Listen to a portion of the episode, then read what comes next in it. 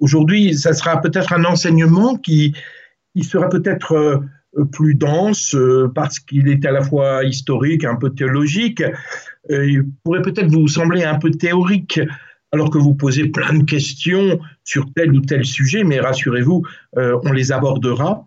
Mais je pense que c'est important de, de, pouvoir poser bien les bases qui nous permettent de, de mieux appréhender ce phénomène qui est en pleine expansion aujourd'hui, et puis aussi de poser un regard chrétien qui ne soit pas superficiel euh, et qui ne soit pas caricatural.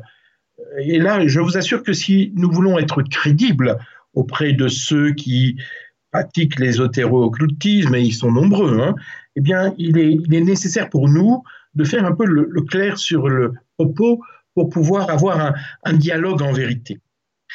En général, euh, quand nous parlons d'ésotérisme, euh, eh bien, cela regroupe des réalités souvent très différentes. C'est un terme fourre-tout en réalité dans lequel on met aussi bien la magie, l'astrologie, le magnétisme, la chimie, la divination, etc., etc. Une liste qui pourrait s'allonger à l'infini et se diversifier au point que on peut se demander mais qu'est-ce qu'il y a de commun finalement entre tout ça? Entre les fantômes, les extraterrestres, les magiciens, le trésor des Templiers, les francs-maçons, les cristaux qui rééquilibre les énergies, de Marseille, l'astrologie, etc. Et effectivement, il faut le dire, il n'y a pas de point commun réellement entre tous ces domaines-là.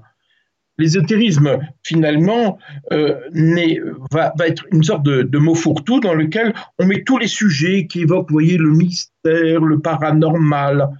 Donc l'ésotérisme, ça n'est ni une religion, ça n'est pas une philosophie, c'est même pas un mouvement culturel. Et euh, il est tellement difficile à définir qu'il y a quelques années, il y avait une sociologue des religions, Françoise Champion, elle, pour parler de ça, elle disait, ben voilà, c'est une nébuleuse mystique ésotérique. Vous voyez, une nébuleuse. Vous voyez que c'est une nébuleuse, hein, c'est pas, toujours très carré, vous voyez ce que je veux dire. Bon. Un autre historien des religions, Jean-Pierre Laurent, avait utilisé une image assez amusante. Il disait que finalement, l'ésotérisme, c'est comme un autobus dans lequel euh, on monterait et descendrait des personnes très diverses. Il n'y aurait pas forcément des liens entre eux, ils ne se parleraient pas, mais ils feraient un bout de trajet pendant un laps de temps avant de descendre. Donc vous voyez, ce qu'il veut dire à travers ça, c'est que le mot ésotérisme est un terme dans lequel nous regroupons tout ce qui n'est pas forcément reconnu scientifiquement, tout ce qui touche un peu le domaine mystique ou l'inexpliqué. Mais si l'ésotérisme, aujourd'hui, hein, je parle bien de la manière dont on en parle aujourd'hui, c'est devenu ce grand sac dans lequel on peut mettre tout et n'importe quoi, en réalité, à l'origine, désignait quelque chose de bien plus précis.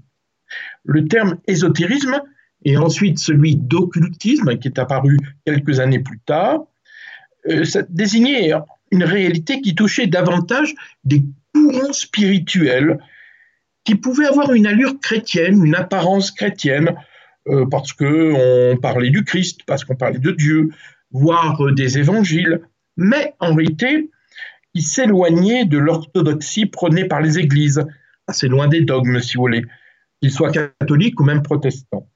Et c'est la raison pour laquelle on ne devrait pas parler euh, d'ésotérisme, mais plutôt des courants ésotériques. Pour me faire comprendre, je, vous propose de faire un, petit tour par l'histoire qui permettra de mieux comprendre un peu de quoi il s'agit.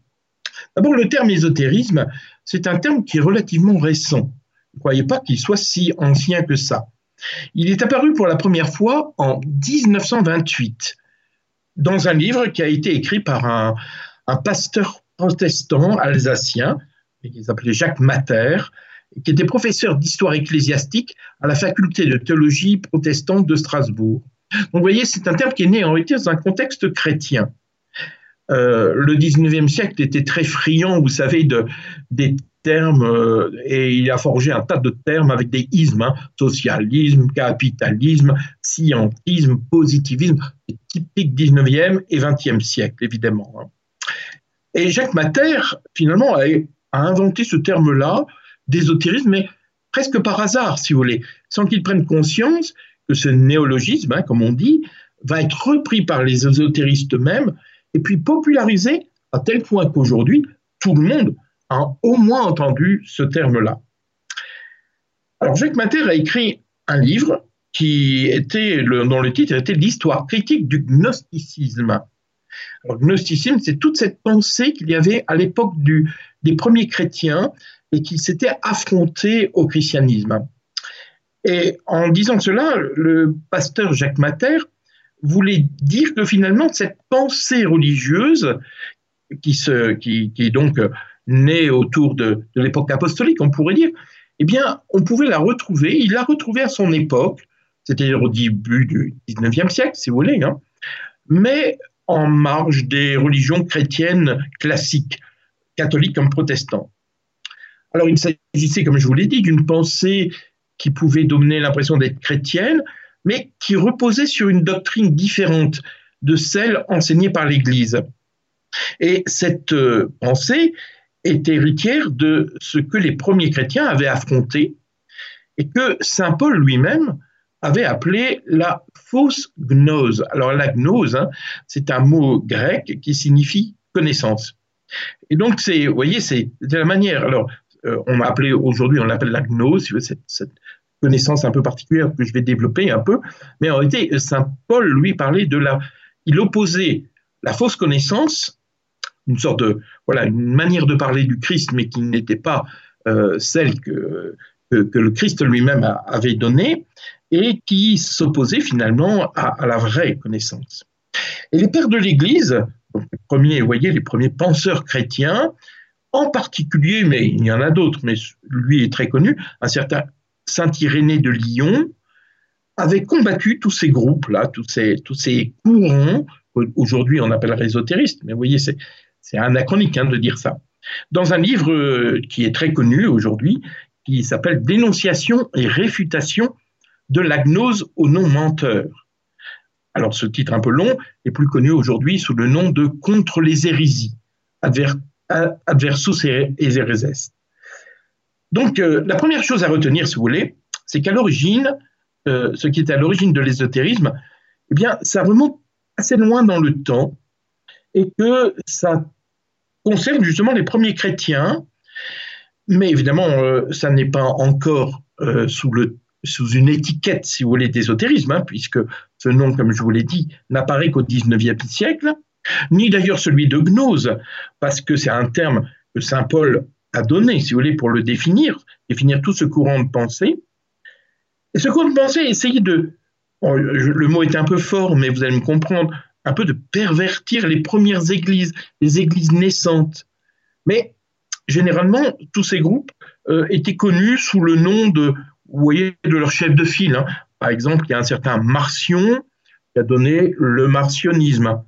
Euh, d'ailleurs, le martionnisme est, un mot qui va servir. On va parler, euh, les premiers chrétiens vont parler de martionnisme pour parler de l'hérésie. Vous voyez, bon, après le mot hérésie va, prendre le dessus. Bon, euh, il y en a d'autres, hein, Basilide, Valentin, et d'autres personnalités dont certains d'ailleurs sont, on retrouve dans les actes des apôtres. Hein. Je pense à un qui est connu, dont le nom va certainement vous dire quelque chose, si vous avez lu les actes des apôtres, c'est un certain Simon le magicien. Simon le magicien qui était un, qu'on appelle aujourd'hui un gnostique, ou alors, en termes modernes, si vous voulez, un ésotériste, un des premiers ésotéristes. Alors, qu'est-ce que ça signifie, le mot ésotérisme? Ça signifie simplement tourner vers l'intérieur. L'ésotérisme se distingue, si vous voulez, du mot exotérisme. L'ésotérisme exotérisme. L'exotérisme, c'est ce qui est tourné vers, vers l'extérieur. En gros, si vous voulez, la pensée ésotérique repose sur la croyance qu'il existerait un enseignement religieux, mais secret, qui serait uniquement réservé à quelques initiés, qui, est enseigné dans certaines églises, on dirait des loges aujourd'hui, ou des sociétés secrètes ou initiatiques, dont l'enseignement est considéré comme plus profond que celui qui est enseigné à, tous les chrétiens par les prêtres ou les pasteurs qui enseignent publiquement dans les églises qui sont ouvertes à tout le monde. Là, il parle d'un enseignement exotérique. C'est celui que l'on reçoit dans les églises, si vous voulez, ou au catéchisme. Donc l'ésotérisme est un phénomène, vous le comprenez, qui est à la fois occidental et qui est aussi chrétien, mais dont les origines sont très multiples. Euh, vous voyez, au fondement de ce courant de pensée, il y a l'idée qu'il existe une connaissance qui est tellement puissante, si vous voulez, qu'elle ne peut être réservée qu'à des personnes qui sont spirituellement suffisamment élevées pour être en mesure de les recevoir. C'est assez élitiste, hein, vous voyez cette pensée. Et cette connaissance est donnée à, des gens qui ont été cooptés, qui ont été euh, choisis, si vous voulez, euh, pour recevoir cette connaissance qui est donnée par mode d'initiation. L'initiation, donc un enseignement qui est donné par degré, dont on ne connaît pas la suite, si vous voulez, hein, et on monte, euh, si vous voulez, de, niveau en niveau au fur et à mesure de l'initiation que l'on reçoit. Il y a donc deux enseignements, un donné à la foule, celui que nous nous connaissons, hein, euh, vous, chers auditeurs, et un autre qui est, plus, qui est réservé, une élite, une élite qui est triée sur le volet. Alors on retrouve cette distinction d'ailleurs entre profane et initié, vous voyez, euh, ça remonte assez loin parce que c'était des choses qui, remontaient déjà aux philosophes grecs. Euh, vous avez certainement entendu parler de Pythagore, hein. c'est un philosophe grec du VIe siècle avant Jésus-Christ. Hein. Euh, on le connaît bien pour le théorème de Pythagore, hein. et lui-même explique que l'enseignement qu'il donnait, parce que c'était d'abord, si vous voulez, un philosophe, est le fruit d'une initiation que lui-même a reçue à travers son histoire, qui lui a permis de fonder une école, une communauté d'élèves, si vous voulez, et qui passe par quatre degrés d'initiation. Bon, je vous le dis, point. Et vous allez voir que ça a été repris à la fois par le christianisme, mais aussi par l'ésotérisme. Euh, il y a le premier degré, on les appelle les postulants. Le deuxième degré, les néophytes. Vous voyez, c'est des noms qu'on connaît un petit peu aussi dans, la formation, par exemple, euh, la, vers le baptême même. Hein. Et puis le troisième degré, alors il l'a appelé les acousmaticiens. Alors ça veut dire, en gros, ce sont les auditeurs qui doivent uniquement écouter. On est acousmaticien pendant cinq ans, mais on n'a pas le droit de parler. Juste écouter. Et enfin, on a été bien initié. Le dernier degré, c'est celui des mathématiciens. Alors, rien à voir avec les mathématiciens tels qu'on l'entend aujourd'hui. Hein. Euh, je vous dis, on est au VIe siècle avant Jésus-Christ. Hein. C'est-à-dire, ce sont des savants ésotériques qu'on appelait aussi des sidonites parce qu'ils sont habillés avec du lin. Vous voyez, ils sont habillés en blanc comme ça. Et ils accèdent à la connaissance intérieure qui est cachée. Quand ils arrivent à ce stade-là, ben, ils sont admis à voir Pythagore derrière son rideau et lui-même enseigne sous la forme de symboles, c'est-à-dire de formules codées. Je vous donne tous ces détails pour, pour vous montrer combien, comment on est parti d'une philosophie qui va devenir beaucoup plus religieuse par la suite et qui va rencontrer le christianisme. Alors, vous voyez, nous sommes dans, dans cette école philosophique, hein, bien avant Jésus-Christ, et c'est là on retrouve déjà toute la pensée initiatique que l'on retrouve d'ailleurs dans certaines sociétés initiatiques aujourd'hui vous n'allez pas être étonné par euh, ce que je vais vous dire. Hein. On retrouve par exemple dans la franc-maçonnerie. J'aurai l'occasion de faire une, émission hein, sur la franc-maçonnerie. Les Rose-Croix, mais aussi des ordres templiers. Voyez Donc, euh, un fonctionnement sous la, la forme de, du profane et puis de, enfin, celui qui est profane et de l'initié. Voilà. Alors, cette distinction entre un enseignement pour les profanes, exotériques, si vous voulez, et un enseignement pour les initiés, eh bien, a déjà une différence fondamentale entre le christianisme, où Jésus dit dans Saint Luc au, chapitre 12, versets 2 et 3, il dit hein, dans l'Évangile, il n'y a rien de caché qui ne doive être découvert, ni de secret qui ne doivent être connus. C'est pourquoi tout ce que vous aurez dit dans les ténèbres sera entendu dans la lumière, et ce que vous aurez dit à l'oreille dans les chambres sera prêché sur les toits. vous voyez, euh, Jésus justement va, rompre avec cette pensée ésotérique en disant que tout le monde peut avoir accès à l'enseignement. Tout le monde peut avoir accès à l'enseignement du Christ. Toutes les églises sont ouvertes à tout le monde. Il n'y a rien de caché. Et si on veut connaître l'enseignement de l'Église, du Christ, bah, vous savez, il suffit de, se procurer un catéchisme de l'Église catholique Hein, il n'y a pas de connaissance secrète qui serait réservée à des initiés. Quand on entend, il y a des romanciers hein, qui disent et au Vatican, il y aurait des, euh, voilà, euh, un enseignement qui serait caché au grand nombre, que seuls quelques cardinaux euh, connaisseraient. Ça continue hein, à, se, véhiculer le fait que eh l'Église serait dépositaire d'un enseignement secret.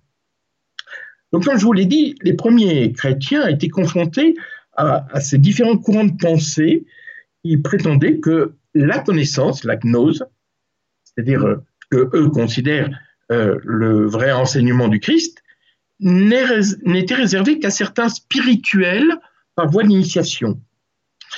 Euh, alors d'où venaient ces différents groupes qui venaient essayer de, s'introduire, si vous voulez, dans, les toutes jeunes églises qui étaient en fondation?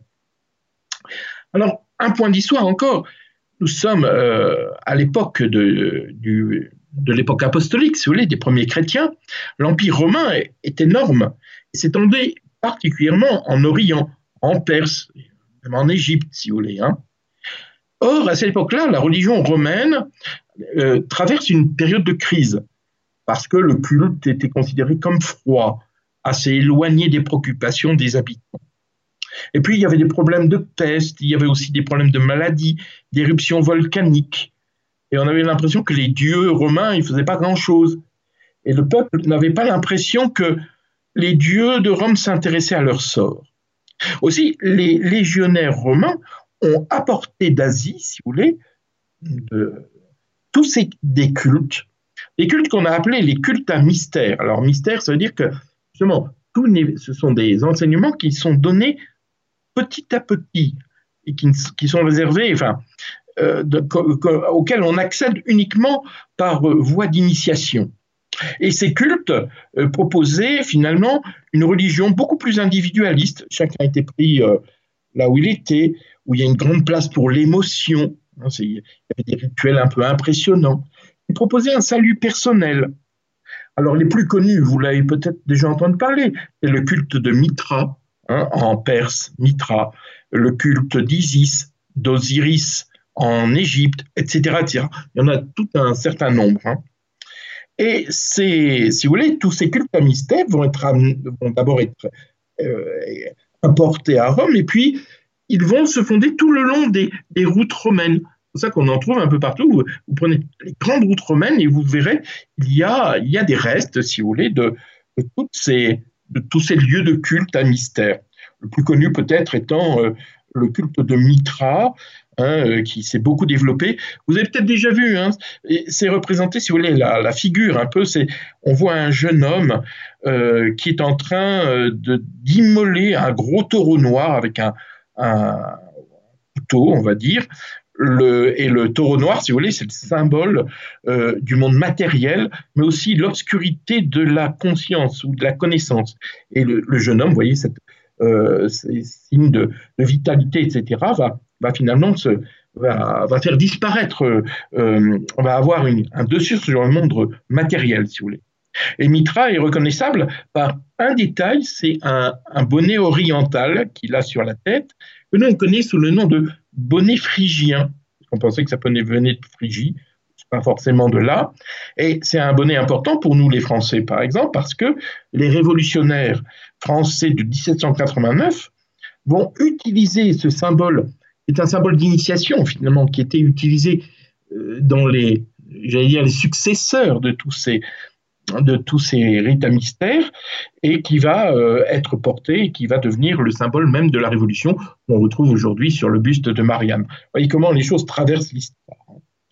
Et puis les cultes d'Isis, d'Osiris, hein, les cultes en partie venant d'Égypte, vont aussi avoir toute une importance avec la pensée que les prêtres égyptiens étaient porteurs de connaissances secrètes. Enfin bref, j'avance un peu si vous voulez.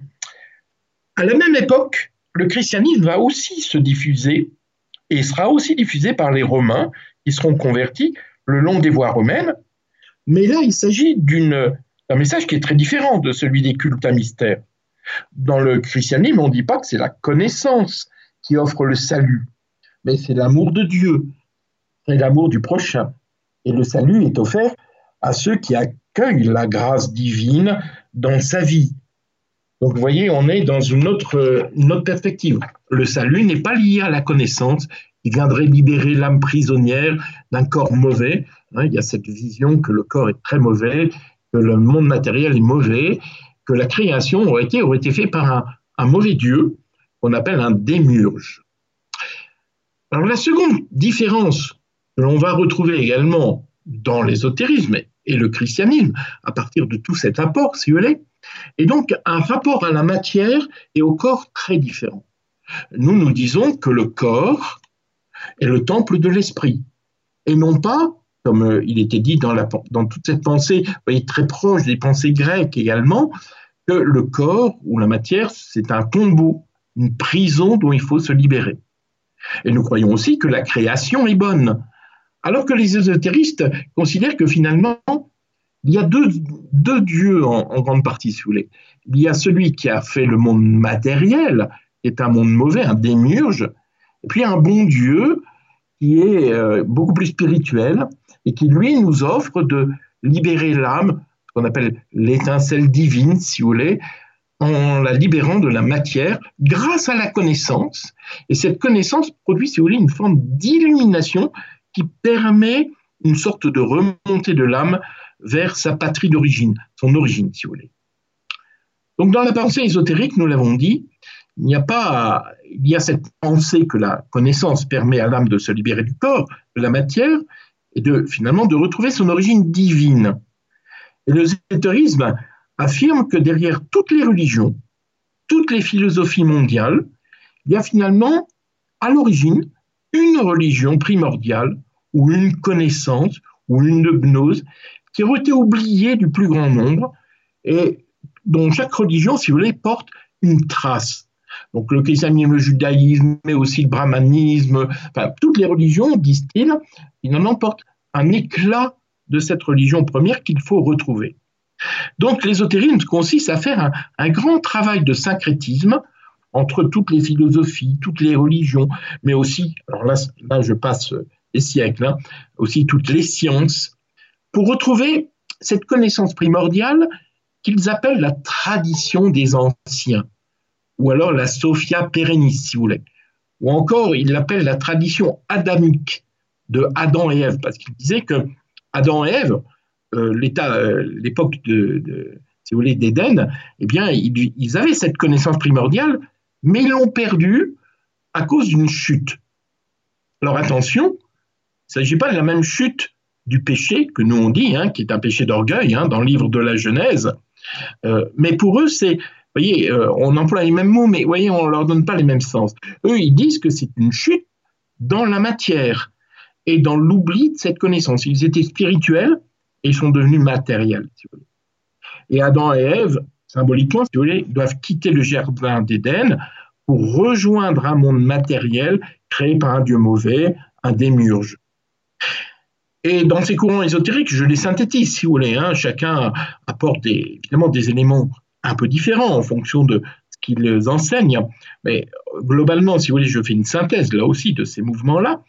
Prétendent que cette connaissance primordiale, le jardin de l'Éden, aurait été finalement été gardée quand même, n'aurait pas été complètement oubliée, grâce à un fils d'Adam. Vous savez, dans la Bible, euh, Adam et Ève ont Cain et Abel, mais il y a, après, après Cain et Abel, il y a un troisième fils qui s'appelle Seth. Seth est le troisième fils d'Adam et Ève. Et Seth, selon cette tradition qui n'est pas historique, hein, vous me comprenez bien, hein, mais qui est véhiculée par toute la pensée ésotérique, aurait vécu en Chaldée. Et dans cette région vivait une tribu qu'on appelait les mages. Et dans cette tribu des mages, les prêtres et les savants auraient été finalement les dépositaires de cet enseignement secret que Seth aurait gardé.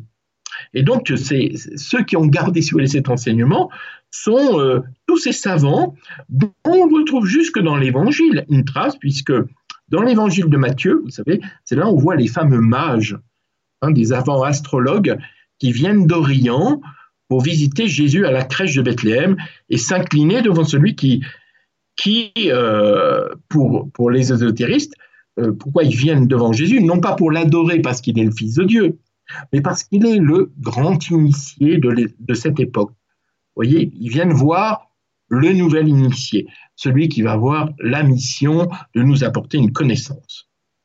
vous allez dire, bon, tout ça, c'est très bien, mais si je vous dis ça, c'est parce que les ésotéristes, vous le verrez peut-être, ou vous aurez l'occasion de vous en rendre compte, et même des francs-maçons d'ailleurs, hein, ne se disent pas ésotéristes.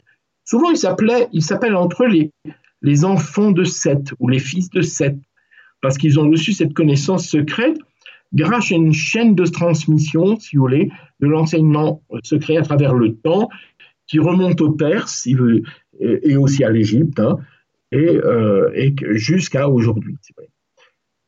Donc une des grandes différences entre le christianisme et l'ésotérisme, c'est aussi, vous le comprenez bien, la figure du Christ. Pour nous il est le Fils de Dieu, pour les ésotéristes, comme je, vous je viens de vous le dire, il est d'abord considéré comme le grand initié. Parce qu'à chaque grande époque, si vous voulez, il y a des, grands initiés qui viennent apporter la connaissance qu'on écoute ou qu'on n'écoute pas. Hein. Alors, euh, vous voyez, pour euh, l'ésotérisme, Jésus n'est que dans la ligne du Bouddha, de Manu, hein, c'est le fondateur du manichéisme, de Zoroastre, etc. Et c'est une liste, c'est une, une ligne, il y, a, aussi évidemment Moïse, etc., qui sont des grands initiés. Alors pour confirmer, d'ailleurs disent-ils que Jésus est un initié, les ésotéristes prétendent que Jésus donnait un enseignement secret euh, à ses apôtres alors qu'il donne aux foules l'enseignement par parabole. Et il dit cela parce qu'en disant, il s'appuie sur le fait que, euh, après le massacre des innocents par le roi Hérode, Saint Joseph a, fui en Égypte. Il a emmené la Sainte Famille en Égypte. Et ils disent que c'est là que Jésus aurait reçu son enseignement des grands prêtres égyptiens, et qu'une fois de retour en Palestine, eh il aurait fondé euh, son école, si vous voulez, et il aurait donné ce double enseignement, les enseignements exotériques, celui que nous avons, et puis l'enseignement secret. Alors, par exemple, il s'appuie sur Saint Marc au chapitre 4, versets 10 à 12. écoutez bien ce, petit passage parce que il, pourrait être mal interprété, et il a été mal interprété. Quand Jésus fut à l'écart, ceux de son entourage, avec les douze, l'interrogeait sur les paraboles et leur disait À vous, le mystère du royaume a été donné, mais à ceux-là qui sont dehors, le mot grec c'est exotérikos, hein, justement, ceux qui sont dehors, tout arrive en parabole, afin qu'ils aient beau regarder ils ne voient pas, qu'ils aient beau entendre et ils ne comprennent pas, de peur qu'ils ne se convertissent et qu'il ne leur soit pardonné. Donc, vous voyez, à travers ça, c'est de dire, euh, alors, simplement, Jésus a explicité ces, paraboles. C'est pour ça que dans la parabole du semeur, on voit bien que c'est d'abord, il décode, si vous voulez. Mais là, non, ils disent, non, non, non, il donnait un enseignement secret qu'il a reçu d'Égypte.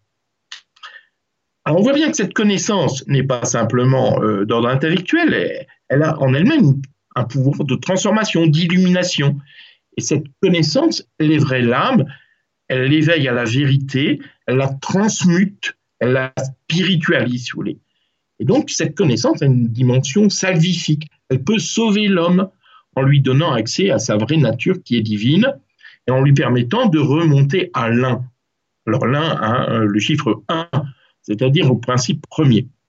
Remarquez bien que pour l'ésotérisme, euh, il n'y a pas de vrai Dieu créateur dans le sens où nous l'entendons, Hein, mais que tout ce qui existe finalement est une forme d'éménation de ce principe premier, d'un principe divin. L'homme finalement, euh, ben, il découvre qu'il est divin, euh, simplement il est tombé dans, cette matière, et que cette, grâce à la connaissance, eh bien, il peut retrouver finalement tous les pouvoirs qu'il avait à l'origine et qu'il a perdus, pouvoirs magiques, des pouvoirs de divination, des pouvoirs de voir l'invisible. Et c'est précisément cela mise en pratique, si vous voulez, de cette connaissance que l'on appelle l'occultisme. C'est un mot qui a été forgé qu'en 1835, vous voyez, un petit peu après. Et qu'est-ce que veut dire l'occultisme? Ben, Ça regroupe ce qu'on appelle les sciences ou les arts, les arts dans le sens artisan, hein, pas, pas, pas dans dimension artistique. Hein. Donc les sciences et les arts occultes, dans lesquels on peut mettre l'alchimie, l'astrologie, la cabale, les pratiques de guérison, bien entendu, la magie Vous voyez, la magie fait partie de l'occultisme. Ce n'est qu'un élément de l'occultisme. Alors, pour terminer notre rapide aperçu de ce qu'est l'ésotérisme et ce qui le différencie aussi du christianisme, hein, j'essaie de vous montrer un peu en quoi ces, deux pensées ne sont pas, euh, ne reposent pas sur les mêmes euh, fondements, si vous voulez. Hein. Il faut savoir qu'en Occident, l'ésotérisme euh, a pratiquement disparu au moment de, on, va dire, pendant le Moyen Âge. Pourquoi? Eh bien parce que l'Église catholique a réussi à s'imposer d'une certaine manière et surtout à développer toute une théologie et la théologie, le, grand moment de la théologie, c'est l'époque médiévale. Avec un saint Thomas d'Aquin, mais on pourrait en citer bien d'autres. Et puis, tout à coup, on va dire dans le dernier tiers du XVe siècle, d'abord en Italie, puis après ça va, ça va aller dans toute l'Europe, euh, à partir du XVIe siècle, eh bien, il y a un changement de perspective, j'allais dire, qu'on appelle, qu'on connaît sous le terme la Renaissance. Et c'est précisément à cette époque de la Renaissance que l'ésotérisme revient à la mode, si vous voulez, et remis en vigueur par ce qu'on appelle les humanistes. Et ça marche d'autant mieux, j'allais dire, que grâce à l'imprimerie, en retrouvant des vieux textes, en particulier du IIIe siècle, euh, qui viennent essentiellement d'Alexandrie, et qui développaient tous les thèmes dont je vous ai parlé, là, hein, eh bien finalement, tous ces textes ont été traduits et publiés. Alors, c'était texte d'un certain Plotin. Plotin est un néoplatonicien, vous voyez. Euh, c'est donc dans ce courant de pensée, mais ça va être mêlé avec également euh, toute une pensée égyptienne, les croyances égyptiennes, on appelle l'alchimie, l'astrologie, des choses comme ça. Et ces textes, euh, on va les retrouver au XVIe siècle, on va les traduire en latin hein, à l'époque, c'était le moyen de diffuser plus facilement, et on va l'appeler le corpus hermeticum, c'est-à-dire en réalité ce qu'on appelle l'hermétisme, euh, qui va se développer à partir du XVIe siècle, en particulier dans des formes concrètes, l'alchimie, l'astrologie, etc., euh, et qui va également, euh, un ésotérisme juif va aussi se développer, qu'on appelle la Kabbale, la Kabbale chrétienne. Tout ça, il va y avoir un certain nombre de savants, entre guillemets, vous voyez, qui vont reprend toute cette pensée et, de ce qui va donner la naissance de l'ésotérisme. L'ésotérisme, si vous voulez, naît vraiment, prend forme, on va dire, euh, pendant, euh, pendant la Renaissance. Je vais très vite, hein, évidemment, pour terminer un petit peu cette présentation. Au tournant du XVIIe et du XVIIIe siècle, euh, il y a un grand changement, un nouveau changement de mentalité, dont les humanistes sont à la fois euh, les propagateurs, mais aussi les victimes, hein, d'une certaine manière. Euh, c'est ce qu'on appelle, vous avez certainement entendu parler de ça, la philosophie des Lumières. Et à partir de cela, à partir de cette époque-là, il va y avoir un certain nombre de philosophes en France, en Angleterre, ils vont développer toute la pensée, euh, vous voyez, toute une pensée fondée sur la raison. Diderot, Rousseau, Voltaire et qui, d'une certaine manière, euh, vont à la fois combattre tout ce qui est religion, mais aussi ce qu'ils vont appeler la superstition, c'est-à-dire toutes ces croyances ésotériques. Vous voyez, donc, euh, ce que l'humanisme avait apporté, finalement, a été combattu par euh, cette pensée où on met la raison et la science en particulier, qui devait se distinguer à ce moment-là de la philosophie, et avec une pensée matérialiste, qui va devenir la nouvelle norme. À tel point que, à la fin du XVIIIe siècle, en particulier en Allemagne, mais aussi en France, eh bien, on va trouver que la philosophie des Lumières, si vous voulez, va enlever une partie des mystères de l'homme ont, ont tant besoin. Ça, ça a comme un peu asséché la pensée. Il n'y a plus de mystère. Tout doit être compréhensible. Tout doit passer par la raison et la science au point que, ben voilà, il n'y a, plus de mystère, si vous voulez. Et il va donc y avoir des mouvements de réaction qu'on appelle l'illuminisme. Alors c'est encore sur le mot lumière, mais ce n'est pas les mêmes lumières cette fois-ci. L'illuminisme, c'est tout un courant de pensée qui va prétendre que finalement, il faut retrouver la lumière de la connaissance primordiale qui illumine l'esprit. Ouais, on veut retrouver par euh, ce que euh, la, raison a un petit peu asséché. Puis un autre courant important qu'on appelle le romantisme, en particulier en Allemagne, avec Novalis, Goethe, les frères Grimm également, qui vont hein, écrire des, contes, mais qui vont être des contes symboliques, si vous voulez. Et puis, on l'a aussi en France avec un certain Baudelaire, hein, qui va puiser finalement les sources de leurs écrits, de leur, en particulier de la poésie, qui est considérée comme voyez, une poésie symboliste, hein, si vous voulez, qui va permettre de, de, dans lequel ils vont, ils vont puiser finalement dans ces courants ésotériques. Le monde, leur but, si vous voulez, euh, c'est de réenchanter le monde que l'esprit des Lumières et la science moderne a rendu trop matérialiste et finalement trop triste d'une certaine manière. Alors, on arrive au 19e siècle, et bien sûr à notre époque, hein, et c'est au 19e siècle que l'ésotérisme, c'est là où le mot va être créé, eh va, avoir cette, une dernière évolution, et pas des moindres, hein, parce qu'elle va commencer à sortir des cercles fermés et réserver une élite intellectuelle.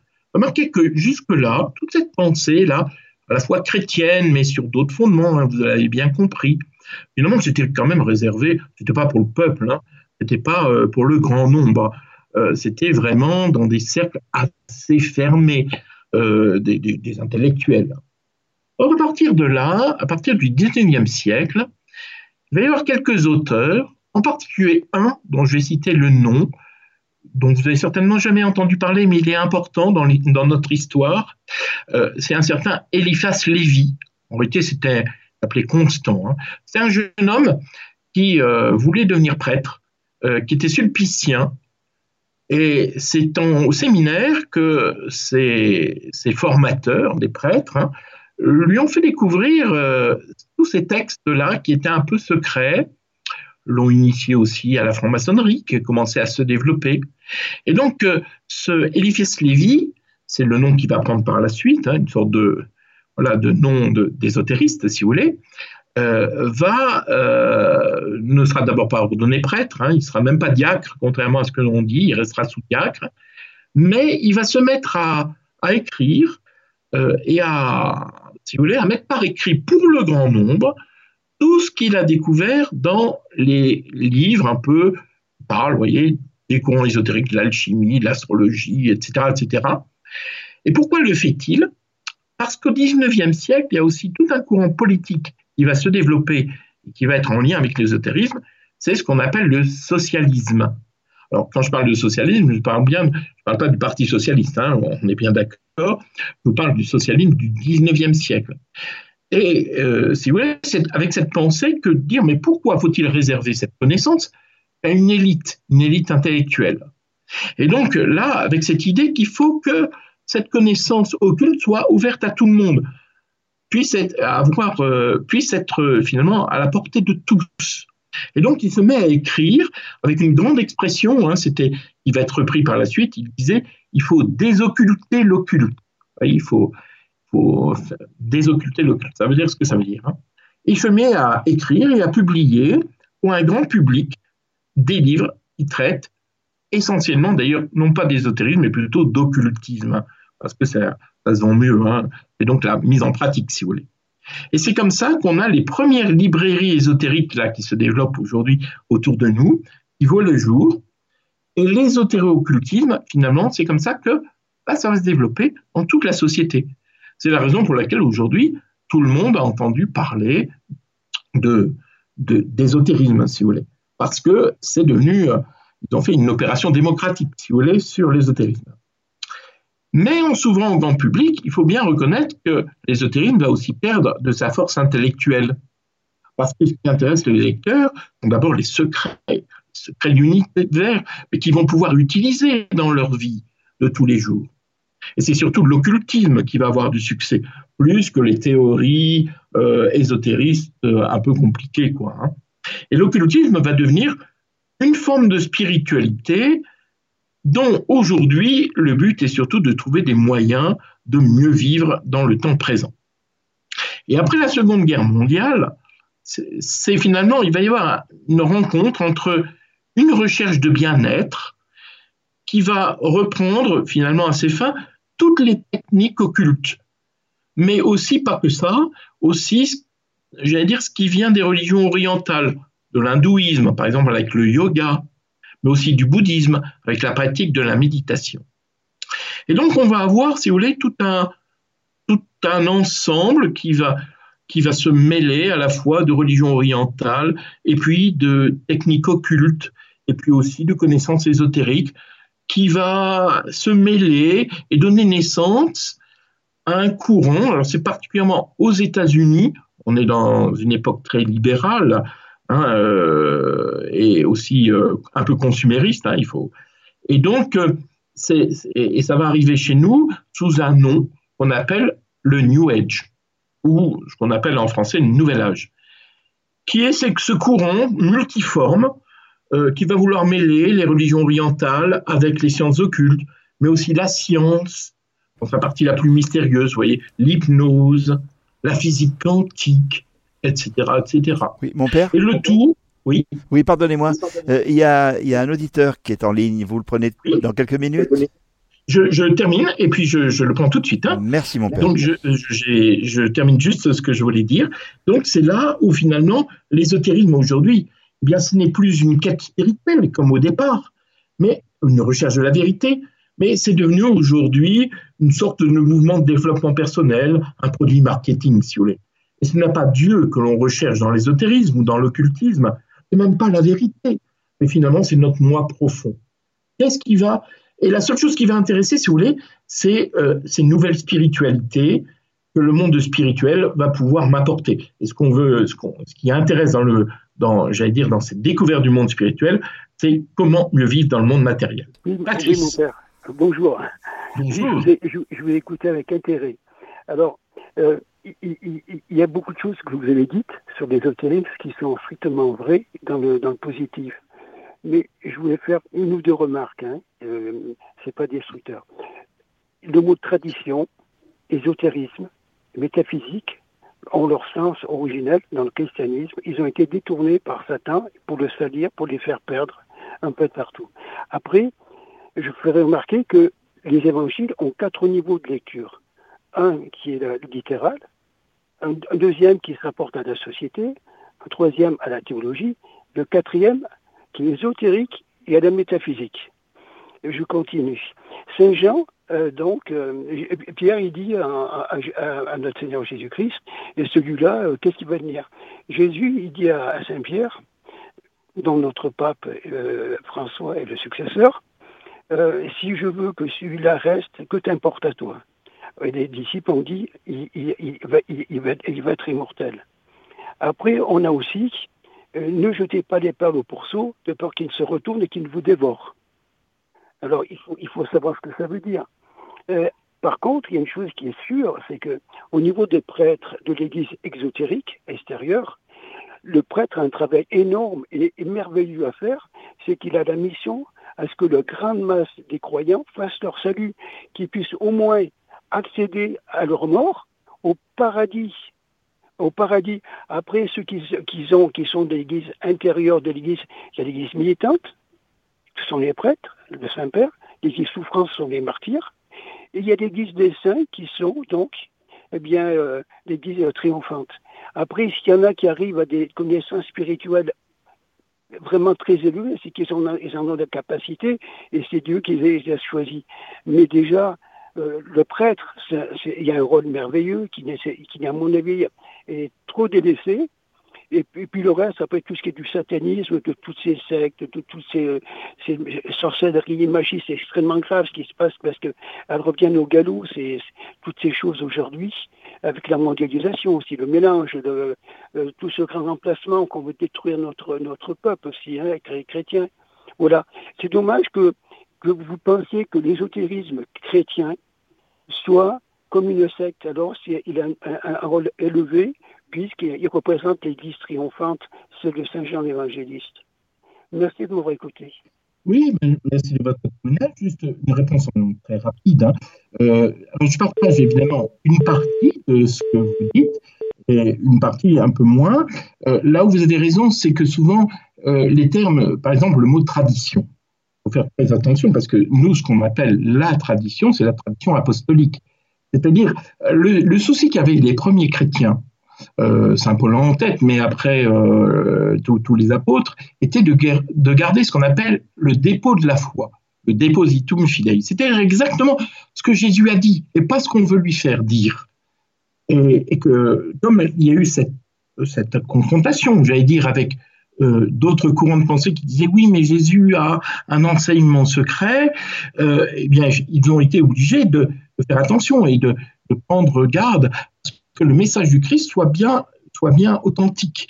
Et, c'est la raison pour laquelle il y a eu des dogmes. Les dogmes ne sont pas, euh, un enfermement de la pensée, c'est simplement une protection pour qu'on soit sûr, pour que le, eux qui avaient la mission de transmettre l'enseignement du Christ soit authentique et pas euh, mêlés de d'autres courants. Alors, vous avez raison qu'il faut faire attention euh, sur les termes. Euh, au début de votre intervention, j'étais absolument d'accord avec vous qu'il y a des termes qu'on emploie dans l'ésotérisme, dans tous ces courants ésotériques, hein, et puis dans le christianisme, qui sont identiques, mais ils, ne regroupent pas les mêmes choses, ils n'ont pas la même signification. Là où je suis moins d'accord avec vous, même si je pense que creuser un peu, parce que là on est un peu rapide, je suis sûr qu'on est d'accord sur plein de points, il peut y avoir un enseignement de Jésus, il le dit euh, à un moment où les, les foules ne sont pas encore prêtes à l'entendre.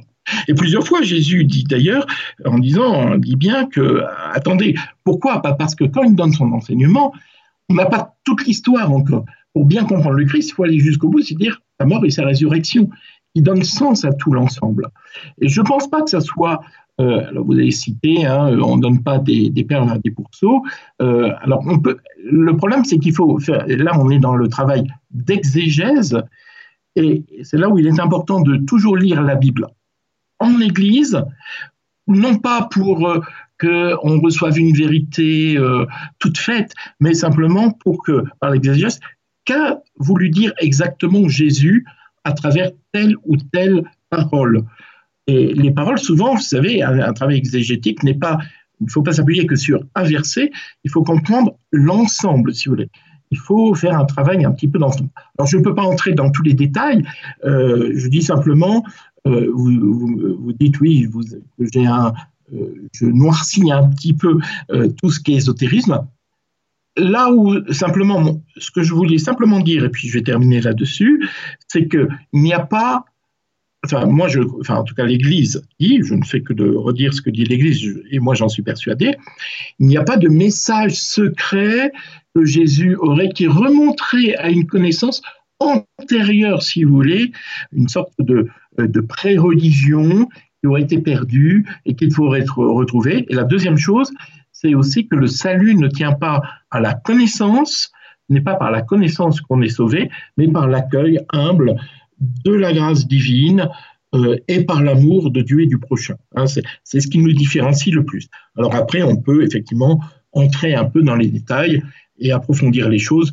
Et c'est tout le débat qu'il y a aujourd'hui, et, c'est toujours riche hein, entre, euh, sur, ces, sur ces questions qui restent un peu d'actualité malgré tout.